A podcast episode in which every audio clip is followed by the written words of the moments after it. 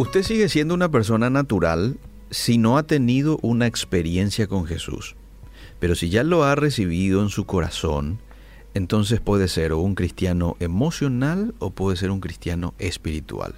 Un cristiano carnal o un cristiano espiritual. Y no lo digo yo, lo dice el apóstol Pablo cuando escribe a los hermanos de Corinto en Primera de Corintios capítulo 3 verso 1, de manera que yo, hermanos, no pude hablaros como a espirituales.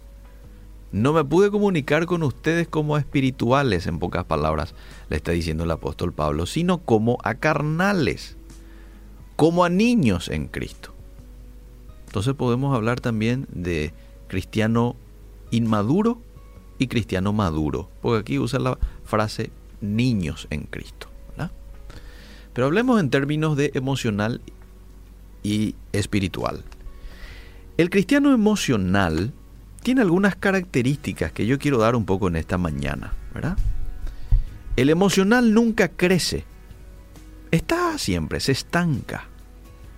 El cristiano emocional vive envuelto en peleas, no sale de críticas. O sea que no es que a él se le critica, bueno, también, pero él critica. Está criticando, está viendo lo negativo siempre, ¿verdad?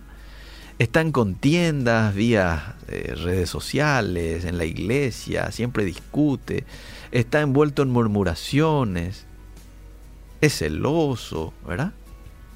Y es llevado a la deriva por lo que pase a su alrededor.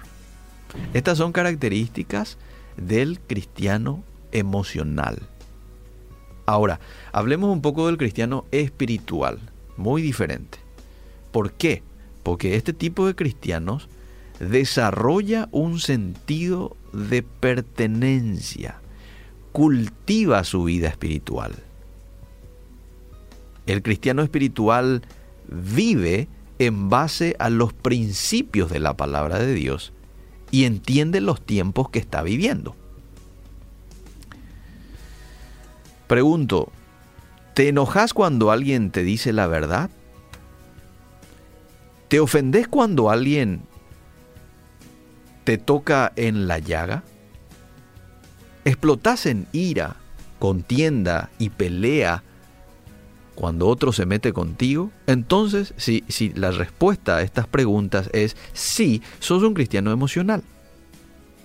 Pero si por el contrario vos te aferrás a los principios de la palabra, entonces vivís como un hombre espiritual.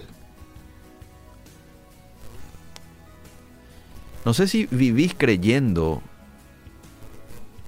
que la crisis, depresiones, traiciones y frustraciones que atraviesas son el fin de todo ¿O vivís de acuerdo a la palabra de Dios creyendo que todo lo que sucede es con un propósito establecido por Dios?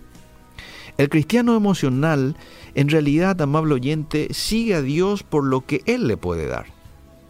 El cristiano espiritual sigue a Dios por lo que Él es. Tal vez llevas tiempo en los caminos del Evangelio, pero en vez de avanzar, retrocedes. En vez de madurar, te mostrás más inmaduro ante las situaciones adversas. Pero hoy es un buen día en el cual podés decidirte salir de ese molde en el cual te metiste y empezar a vivir como un cristiano espiritual. Ese es el desafío que quiero lanzarte en esta mañana. Y para ser un cristiano espiritual hay que romper compromisos con el yo. Hay que romper compromisos con el mundo, y con todo aquello a lo cual te has atado hasta este día. Muchos viven creyendo que es el enemigo el cual los tiene viviendo de la forma en que están viviendo, pero la realidad es que son ellos los cuales no se sueltan de su vieja, vieja forma de vida. Por eso el apóstol Pablo dice, despojaos del viejo hombre. Es una cuestión tuya, es una cuestión mía. Ya tenemos la ayuda del Espíritu Santo.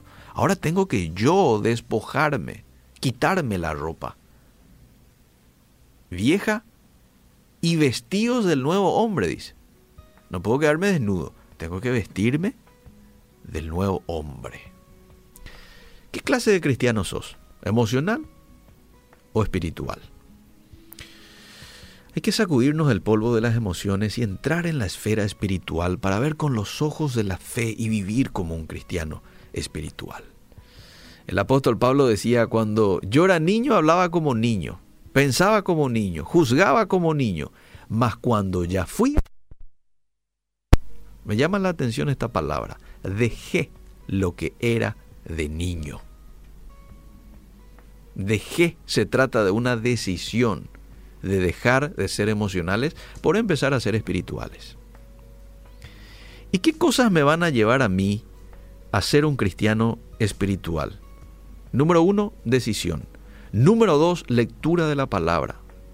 Número tres, obediencia en la vida práctica a esos principios.